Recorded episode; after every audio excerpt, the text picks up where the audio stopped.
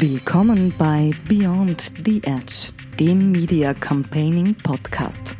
Der Podcast über Changemaker, ihre Visionen und Geschichten für morgen. Erfahren Sie jetzt, wie wir Menschen inspirieren, Großes zu leisten. Durch die Sendung führt Martin Aschauer. Ich bin heute bei Daniela Zeller zu Gast, Kommunikationsexpertin, Moderatorin, Mentorin, Unternehmerin. Dein Bildungsinstitut Freiraum ist seit zehn Jahren am Markt und du hast über 1000 Leute bereits auf ihren Change-Prozessen begleitet. Du bist mir als eine der erfolgreichsten Changemakerinnen Österreichs empfohlen worden und auch als solche bekannt. Die erste Frage ist vielleicht sehr einfach und doch sehr kompliziert.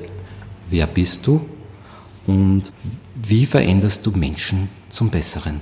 Also ich bin Daniela Zeller. Beruflich bin ich Trainerin und Coach für Sprechen, für Rhetorik und für Medientraining.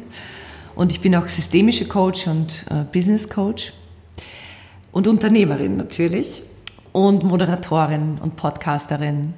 Und auf der persönlichen Ebene bin ich Mutter eines eineinhalbjährigen Sohnes. Ich bin Lebenspartnerin, ich bin Tochter, ich bin Schwester, ich bin Freundin, ich bin Nachbarin. Das bin ich auf der persönlichen Ebene. Wie verändere ich Menschen zu einem besseren Ich oder wie war genau die Frage? Wie veränderst du Menschen zum Besseren? In Wahrheit verändere nicht ich die Menschen zum Besseren, sondern ich knipse das Licht an, damit die Menschen sehen können, was in ihnen schlummert. Und das locke ich heraus. In jedem Menschen steckt schon ganz vieles. Manches ist angeboren, manches wurde schon im Leben erlernt. Vieles ist da, viele Ressourcen sind da. Nur viele Ressourcen schlummern irgendwo so im Dunklen. Und mein Teil des Prozesses ist, dass ich oft schon mehr sehe von außen, als die Person sehen kann, die die Person ist. Und dann ist es meine Aufgabe, das, was ich schon sehe, so sichtbar zu machen, dass auch die Person selbst diese Ressourcen erkennt und ich gebe dieser Person dann Techniken, Werkzeuge, Übungen, Fragen an die Hand, mit Hilfe derer wir diese Ressourcen ausgraben und noch besser machen und noch mehr professionalisieren. Und das läuft über, über die Stimme, über die Sprache, über die Körpersprache. Das läuft aber auch über Mentales und über, über Selbstcoaching. Was treibt die Menschen an, zu dir zu kommen? Unterschiedlichstes. Also der eine Faktor ist die Stimme. Manche Menschen sagen, ja, ich, ich muss viel reden, ich darf viel reden, aber meine Stimme klingt zu hoch, ist zu schwach, wird schnell heiser. Ich merke, das ist mir unangenehm. Also da geht's ganz groß um das Thema, wie mache ich die Stimme kraftvoll und frei. Bei ganz vielen Menschen ist es der Wunsch, einfach besser und professioneller in Präsentationen zu sein oder in öffentlichen Redeauftritten zu sein. Das kann sein ein Kundenmeeting, eine Präsentation vor zehn Leuten, vor 100 Leuten. Das kann ein Bühnenauftritt sein. Das kann sein in MitarbeiterInnen-Gesprächen oder auch in Mediensettings. Also sprich, jemand ist im Podcast zu Gast oder im Fernsehen zu Gast. Das sind die Fragestellungen. Wie komme ich besser rüber? Wie fühle ich mich wohler? Was mache ich mit meinen Händen? Wie kann ich eine Rede so gestalten, dass man mir gerne zuhört und dass man auch weiß, worum es geht? Und im Endeffekt geht es darum, wie bringe ich das, was ich bin und was ich kann, adäquat nach draußen. Und was treibt dich an? Mich treibt an, dass ich das toll finde. Äh, in den Menschen das zu entdecken, was in ihnen schlummert. Das war schon als Kind mein Hobby, dass ich immer beobachtet habe, mein Umfeld und, und andere Kinder motiviert habe zu irgendwas, das ich schon gesehen habe. Also so ein Beispiel, äh, als ich in der Volksschule war, hatten wir eine ganz tolle Lehrerin, die uns immer in Gruppen geteilt hat. Und in dieser Vierergruppe mussten wir über einige Monate hinweg Aufgaben bewältigen. Also es war ein Wettbewerb. Es ging darum, welche Gruppe ist am Ende die beste Gruppe. Und da gab es Wettbewerbe im Rechnen, im Schreiben, in Turnen, in allen möglichen Disziplinen. Und ich habe das sehr geliebt, weil ich das herausfordernd fand und schön fand und ich wollte gerne gewinnen. Und ich war immer in der Gruppe mit den Kindern, die auch vieles gut konnten. Wir haben uns da formiert. Nur meine Lehrerin war ja schlau.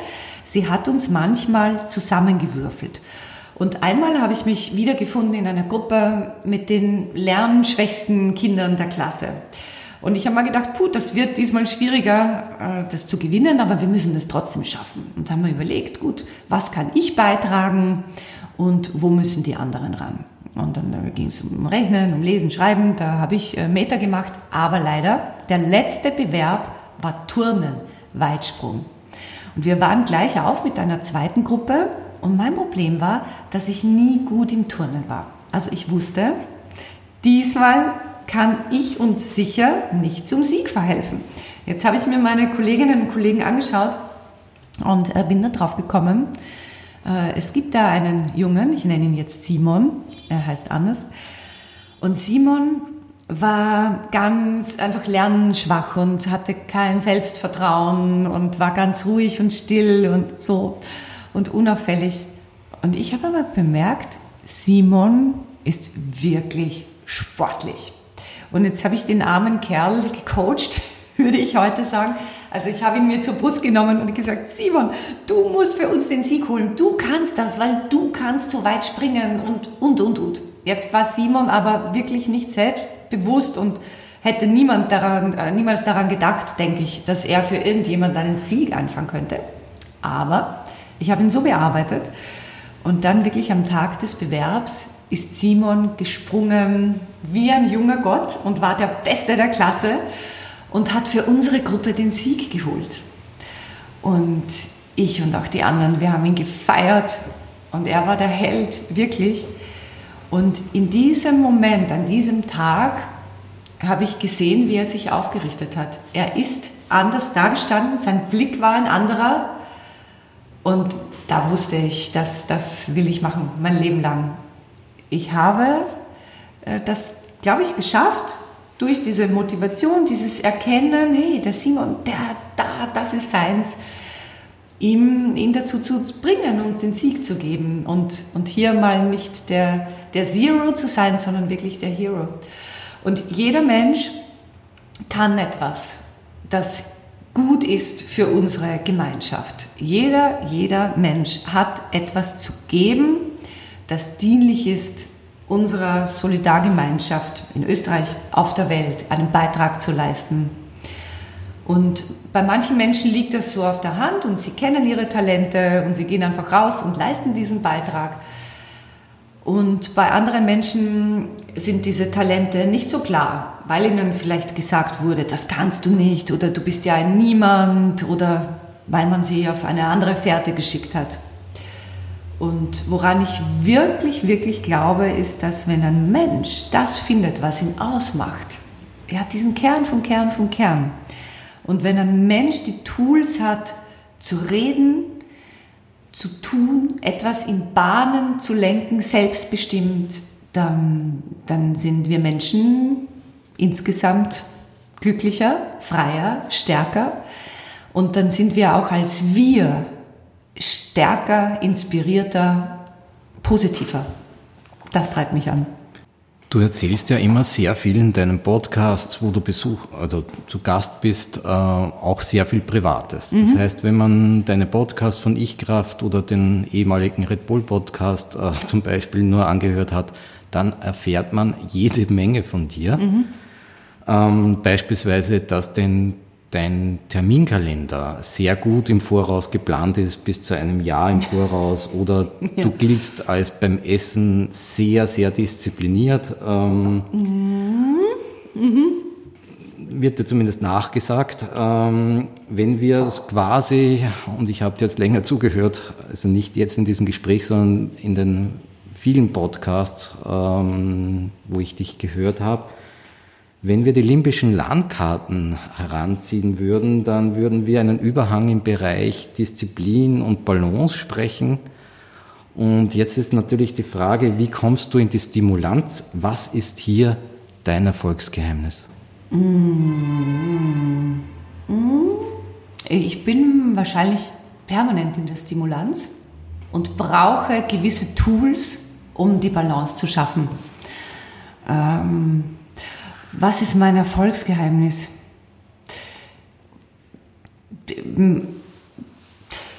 Wirklich mein, mein innerer Antrieb.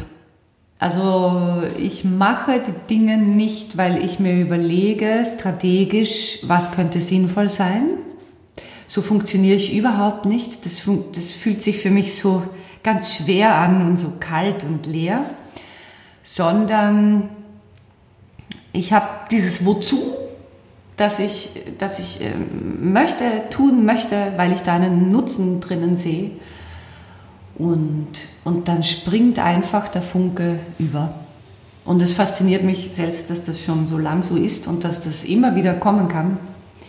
Aber es ist nach wie vor so. Es gibt immer wieder was, das den Funken überspringen lässt. Und dem zugrunde liegt der Glaube daran, dass das Sprechen, sich ausdrücken, die Sprache ein Werkzeug ist zur Selbstermächtigung, zu einem selbstbestimmten Dasein. Und das ist für mich das wünschenswerteste Dasein. Und auf den unterschiedlichsten Wegen kommt das zu mir, ob das ein Coaching ist, ob das ein Podcast ist, ob das ein Seminar ist. Wobei ich sagen muss, mein Leben hat sich ja sehr verändert vor, im Frühling 2021. Ich bin Mutter geworden und darum musste ich so ein bisschen hm, bei der Disziplin, weil das natürlich alles, was mein Konzept war, äh, über den Haufen geworfen hat und ich immer noch dieselbe bin und trotzdem auch anders. Und ich mir auch Sorgen gemacht habe, ob, ob dieser Funke, der beruflich da ist, ob der weiter existieren würde und wie das sein würde. Und gleichzeitig möchte ich auch eine gute Mutter sein und liebe Mutter sein und einfach die Tage mit meinem Sohn zu verbringen. Und ich stelle jetzt fest, man kann für zwei Ebenen brennen. Und man muss sich halt dann überlegen, wie kriege ich das organisatorisch unter einem Hut. Das musste ich lernen. Aber es geht. Bezüglich der Veränderungen mit Kind habe ich dann später noch okay. Fragen. Aber ich möchte gern jetzt noch weiter in die Substanz mhm. beim Inhalt gehen. Und ich habe ja bei dir gelernt, dass man, ähm, dass der Inhalt nicht so wichtig ist. Doch, der äh, Inhalt ist sehr wichtig. Aber nur sieben Prozent des Inhalts schreibst du in ja, deinem Buch. Ja, ja, ja. Das wird oft missverstanden. Da darf ich da gleich einhaken. Ja, ja, ja. Denn der Inhalt ist das Wichtigste. Nur man kann sich das so vorstellen, zum Beispiel, sagen wir, der Inhalt ist wie ein Apfel. Es ist der beste, tollste Apfel der Welt. Damit der Apfel jetzt ankommt, bei denen, die den Apfel essen wollen, braucht es gewisse logistische Dinge. Es braucht gute Straßen oder Schienen, die gut ausgebaut sind. Es braucht Lkw oder Züge. Es braucht Menschen, die sich Gedanken machen, dass der Apfel gut ankommt. Und erst wenn das wirklich perfekt funktioniert, wird dieser hervorragende Apfel zum richtigen Zeitpunkt bei den Menschen ankommen. Und unsere Inhalte sind wie dieser Apfel. Ja, der, der muss toll sein und brillant sein und, und seine Richtigkeit haben und eine Stimmigkeit. Aber es braucht die Transporteure und das sind in dem Fall die Stimme, die Sprache, der Atem, die Artikulation, die Körpersprache, die Körperhaltung und das auch dieses gewusst, wie ich was erzähle, damit es ankommt. Und darum ist der Inhalt das Wichtige, um den es geht. Aber wie wir wirken, entscheidet sich halt nur zu einem ganz kleinen Prozentsatz über den Inhalt, sondern viel stärker wirken die Stimme, die Sprache, die äußeren Faktoren. Du sprichst ja davon, dass nur 7% der Inhalt ist, mhm. 38% die Stimme und 55%, das ist gut zu wissen für irgendwelche Interviews, ist dann halt Aussehen, Hintergrund, Ambiente, also ganz, ganz mhm. viel anderes. Mhm. Und jetzt sind wir im Podcast-Format unterwegs. Was wäre da der wichtigste oder eines der wichtigsten oder einfachsten Tipps, die die Leute draußen umsetzen können? Einfach keine negativen Formulierungen nehmen, weil man Negation nicht denken kann oder? Ja, also eh, wenn ich sage, ich möchte keine Schokolade essen, dann äh, checkt das unser Gehirn nicht so. Besser ist, sagen, ich möchte was essen, das mir gut tut, das gesund ist, das mich äh, fit sein lässt. Ja, ganz dieses Ausweichen von gewissen Dingen, da bin ich nicht so der Fan davon, weil es uns limitiert im Denken. Also ja, versuche es direkt zu sagen und nicht zum Schreiben, indem du sagst, was du jetzt nicht nicht möchtest, so, sondern sagst direkt, aber auch ich sage immer, überleg dir nicht zu sehr, wie du etwas sagst, sondern überleg dir, was möchte ich sagen? Was ist der Nutzen? Was ist es? Sag's einfach. Und das mit einer Stimme, die frei ist, mit einem Atem, der frei ist und nicht japsend und mit Sprechwerkzeugen, die frei sind. Also deutlich. Aber dieses Sag's und was ist der Nutzen und was ist dir wichtig und verirr dich nicht. Das ist das im Vordergrund. Und so im Detail, ähm, ja, ist wichtig, aber nicht so. Jeden zweiten Montag im Monat neu auf mediacampaigning.net oder jeder anderen digitalen Podcast-Plattform dieser Welt. Changemaker im Gespräch über Visionen und Geschichten von morgen. Der Podcast von und mit Media Campaigner Martin Aschauer.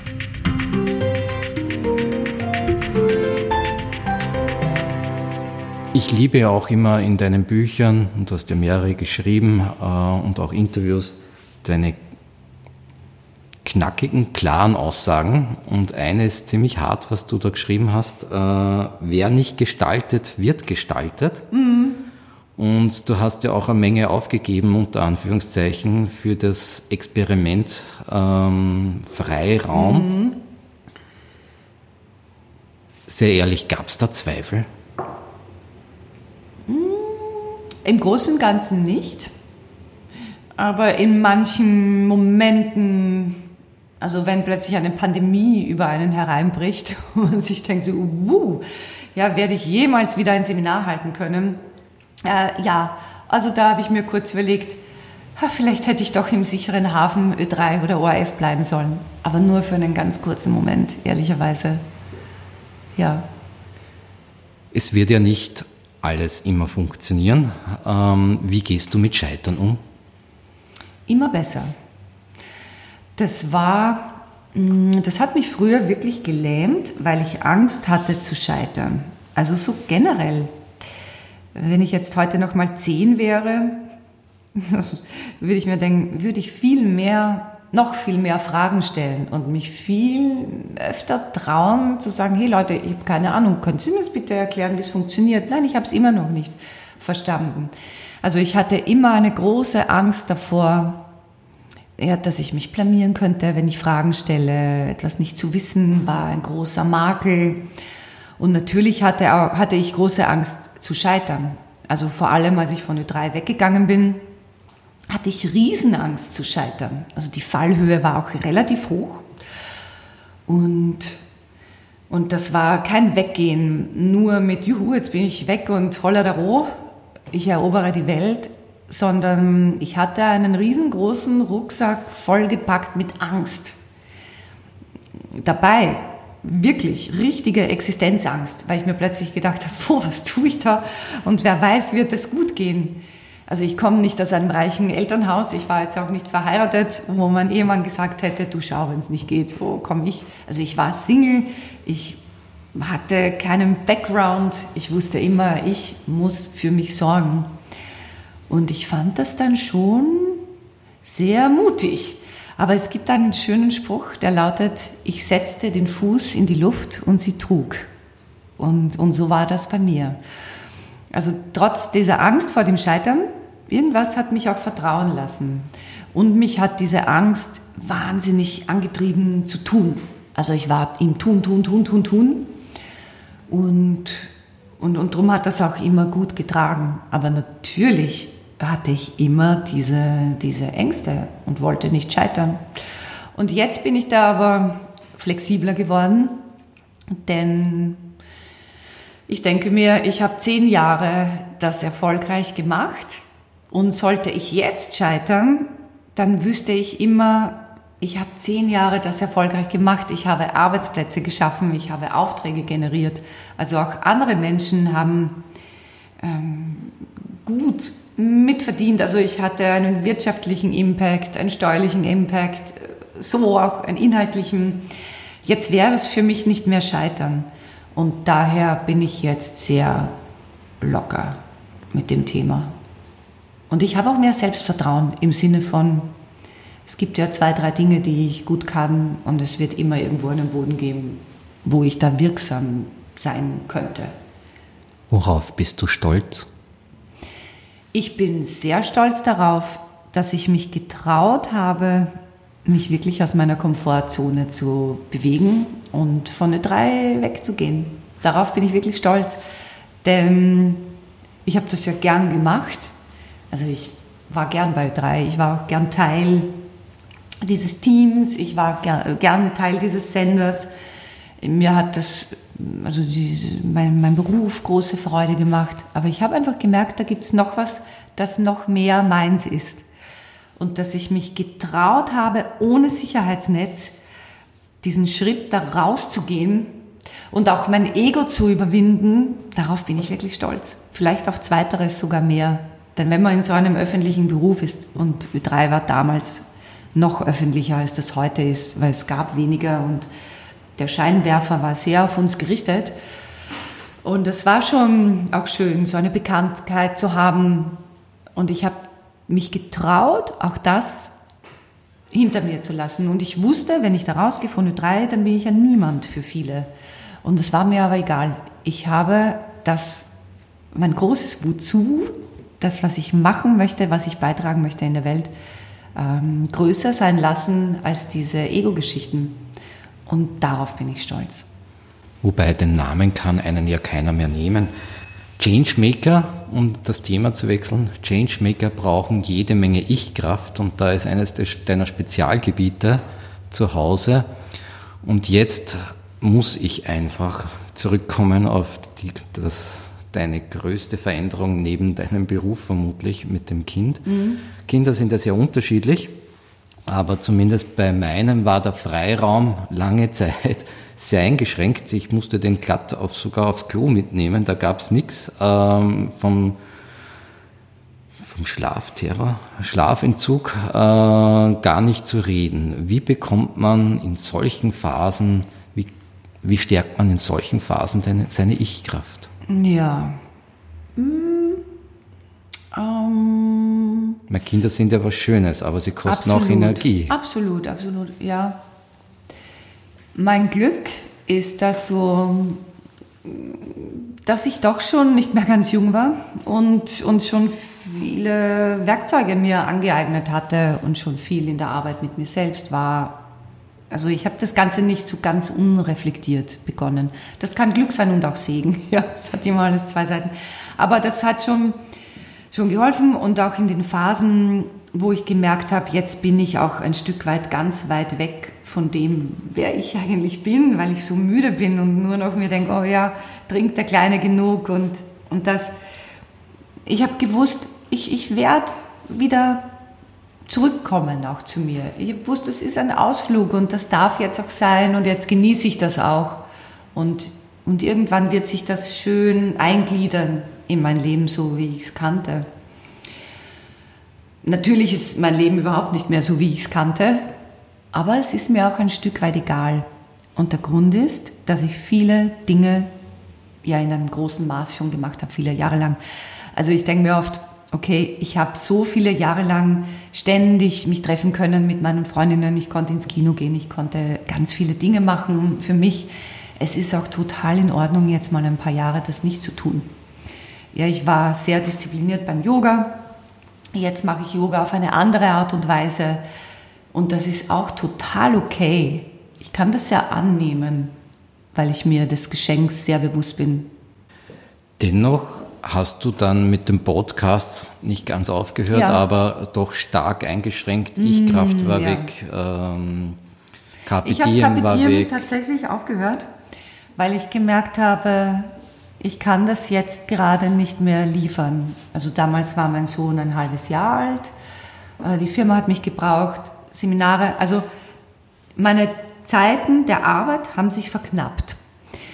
Und, und was macht man, wenn sich was verknappt? Man über, muss überlegen, wo sind die Prioritäten? Und die Prioritäten waren ganz klar bei Freiraumkommunikation und, und bei den Seminaren. Und jetzt habe ich gewusst, diese knappe Zeit, jetzt muss ich dafür verwenden. Ich wusste aber auch, das andere liegt nur auf Eis. Und ich wusste, wenn mein Sohn älter werden würde, wenn sich gewisse Dinge einspielen, dass das wiederkommt.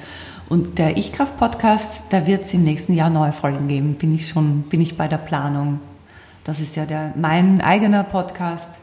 Ich musste da noch überlegen, ist mir jetzt mein eigener Podcast wichtiger oder einer, den ich für ein Medienhaus mache. Ich habe mich dann für meinen entschieden und quasi für mein Unternehmen. Und, und die Ich-Kraft wird wieder zurückkommen. Schön, dass du wieder zurückkommst. Freue mich jetzt schon ja. drauf.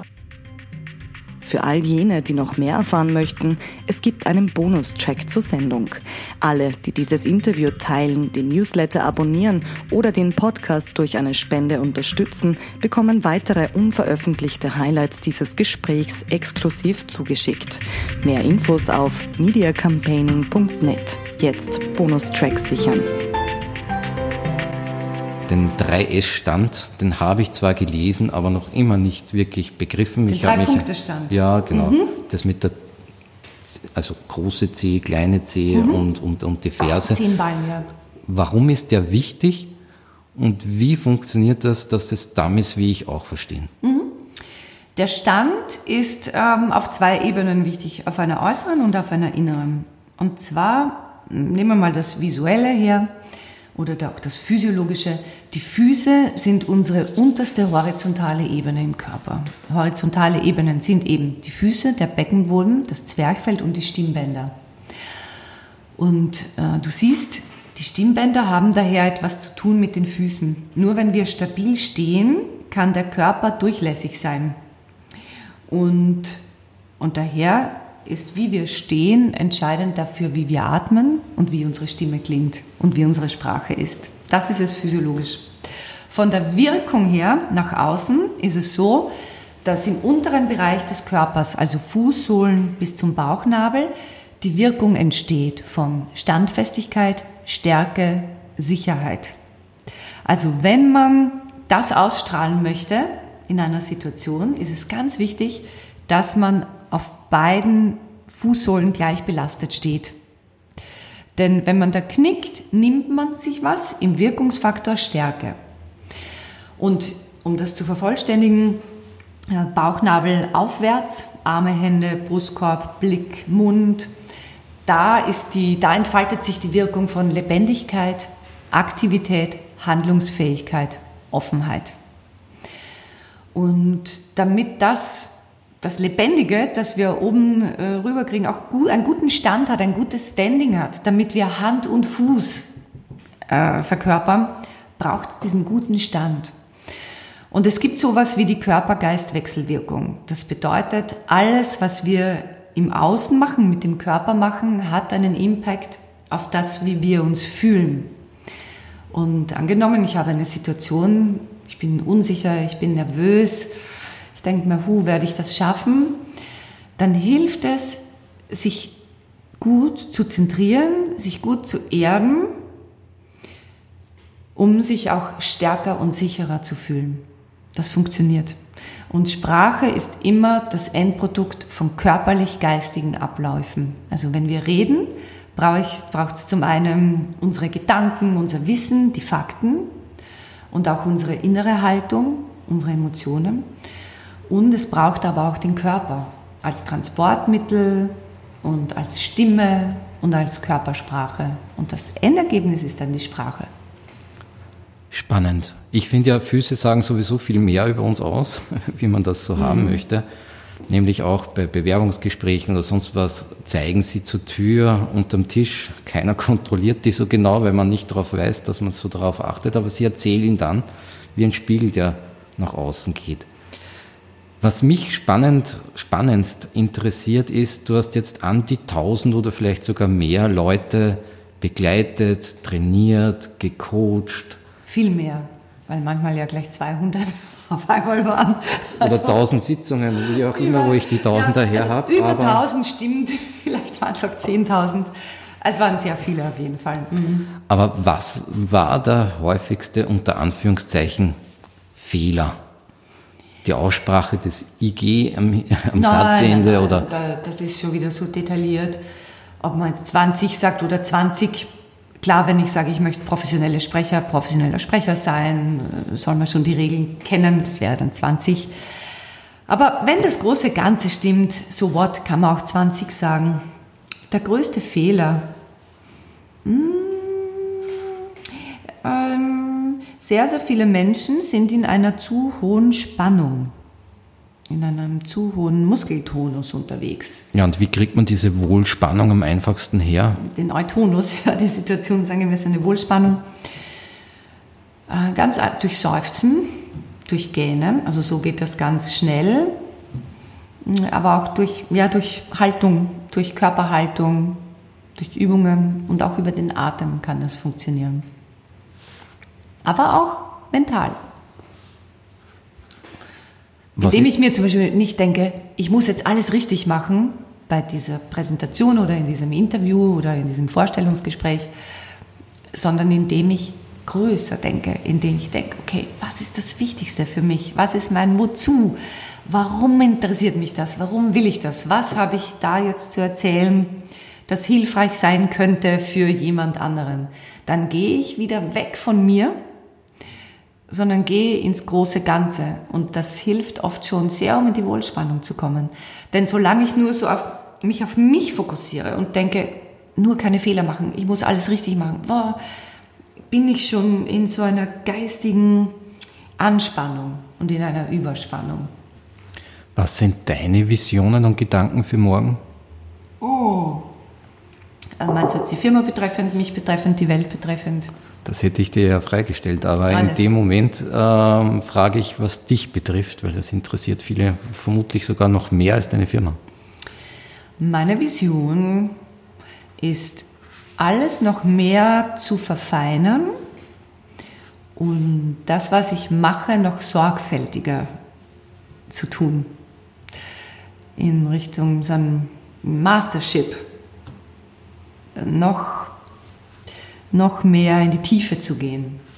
Also ich sehe das so, meine berufliche Sturm- und Drangphase, die, die ist vorbei. Also ich war immer im Radio, ich habe zwei, äh, zwei Karrieren, wenn man so möchte, die erfolgreich waren oder die zweite Jahr noch sind. Also das, da ist ein guter Boden geschaffen. Ich, ich kann mein Handwerk wirklich, ich weiß einfach, ich weiß, wie Dinge funktionieren. Und jetzt ja, bin ich in dieser luxuriösen Phase, dass ich sage, okay, wo lenke ich den Fokus hin? Und die Dinge, die ich mache, mache ich noch mit mehr Hingabe, mit mehr Fokus, mit mehr Sorgfalt, mit mehr Genauigkeit. Da gehe ich noch tiefer rein. Jetzt trainierst du ja Leute für sehr viele Bereiche, unter Anführungszeichen, Stimme, Rhetorik, mhm. Medien im Allgemeinen. Mein Hintergrund ist, es gibt keine Media Campaigning Ausbildung. Und jetzt können wir nicht alles von der Daniela Zeller in eine Lehrveranstaltung packen. Ähm, aber wie wäre der Titel deiner Lehrveranstaltung für eine Media Campaigning Ausbildung? Wie wäre der Titel? Hm. Wer bist du und wie bringst du es in die Welt. Und was ist da ein Quick Win? Mein, mein what? ein Quick Win sozusagen. Für die, die das hören? Ja. Äh, dass sie, äh, sie einmal bei sich selbst beginnen und sagen, okay, wer, wer bin ich? Äh, was, wer, was sind meine Werte? Was sind meine Tools? Was ist mir wichtig? Wofür stehe ich? Aber nicht nur so im Sinne von, wofür würde ich denn gern stehen oder wie hätte ich gern, dass ich gesehen werde, sondern nein, wer bin ich tatsächlich? Das klafft ja manchmal ein bisschen auseinander, so Fremdbild und Selbstbild. Und dann sagen, okay, wie verkörpere ich das nach außen? Und das hat zu tun mit der Sprache, mit der Art, wie ich Beispiele erzähle, mit meiner Körperhaltung und auch mit dem, woran muss ich noch denken, wenn ich was erzähle wie mache ich das sichtbar? Ja, das wäre der Titel meiner Lehrveranstaltung. Du magst ja auch Outfit-Beratung.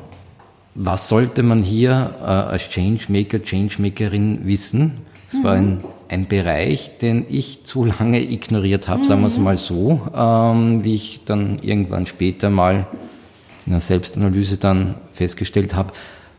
Was ist hier wichtig zu wissen? Ja, Das ist wichtig, diesen Bereich anzuerkennen. Denn äh, das ist ein Bereich Outfit-Kleidung, wo viele Menschen so eine, eine Sperre haben. Also viele sagen, ja bitte, das ist ja überhaupt nicht wichtig, weil es in ihr Wertesystem nicht passt und ihnen als Wert nicht wichtig ist. Und das ist ja auch total okay. Nur wir müssen immer unterscheiden zwischen Wert und Wirkung. Und Wirkung ist etwas Objektives.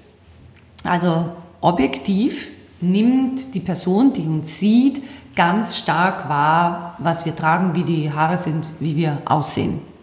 Das ist das Erste, das Menschen wahrnehmen und das wirkt auch ganz, ganz stark. Und wenn ich jetzt antrete und sage, ich möchte eine starke Stimme nach außen sein, ich möchte etwas verändern, dann, dann muss ich auch anerkennen, wie die Mechanismen laufen. Und dann muss ich anerkennen, ja, dass auch das, was ich trage, meine Botschaft mittragen sollte und mich als Persönlichkeit. Und wenn ich das auf diesen neutralen, Faktum, faktenbasierten Boden bringe, dann ist es ganz einfach. Und da geht es auch wieder um die Frage, wer bin ich und was möchte ich verkörpern? Und dann muss ich mir anschauen, erzählt das, was ich trage, also meine Oberflächengestaltung, die gleiche Geschichte wie ich verbal.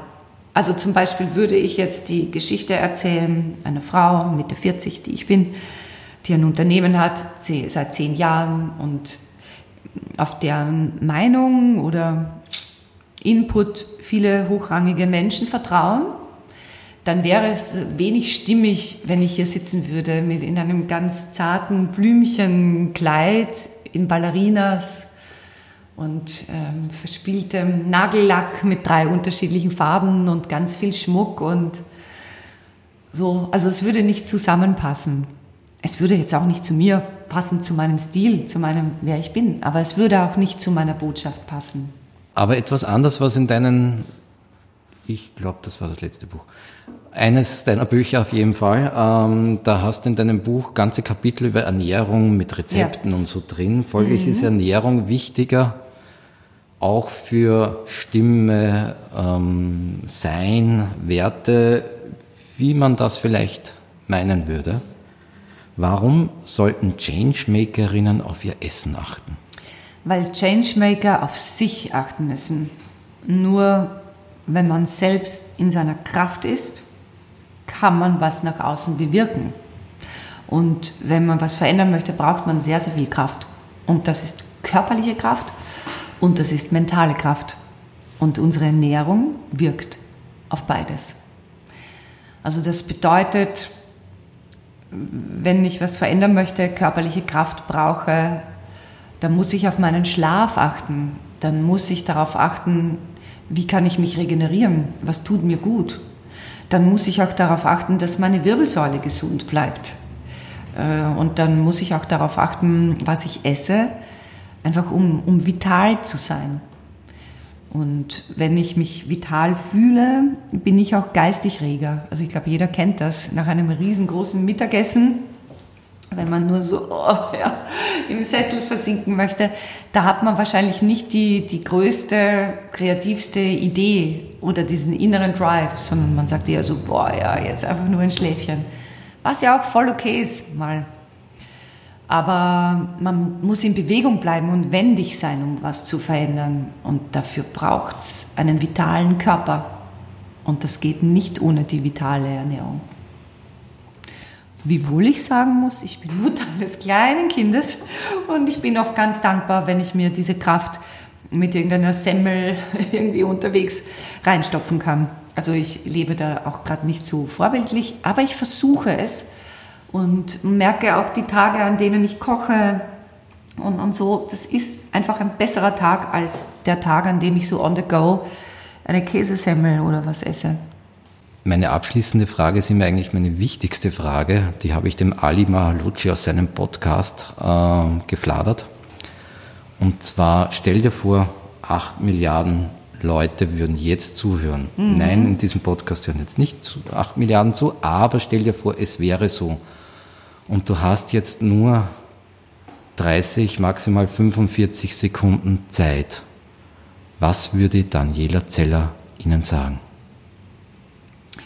Ich würde den Menschen sagen, bevor du immer im Außen alles suchst, schau mal in dein Inneres. Das wäre eines. Ich würde den Menschen auch sagen, mach dir weniger Sorgen. Wer weiß, vielleicht wird es anders. Und ich würde den Menschen sagen, äh, komm ins Tun, komm in Bewegung, machen. Ich finde, das ist ein wunderschönes Ende für diesen Podcast. Danke, liebe Daniela, dass ich zu Gast sein habe dürfen. Ich hoffe, ich komme bald wieder. Ich danke dir. Jederzeit bist immer herzlich eingeladen. Danke fürs Zuhören. Beyond the Edge, der Podcast von und mit Media Campaigner Martin Arschauer sagt Danke. Jetzt mediacampaigning.net hören. Weitersagen hilft.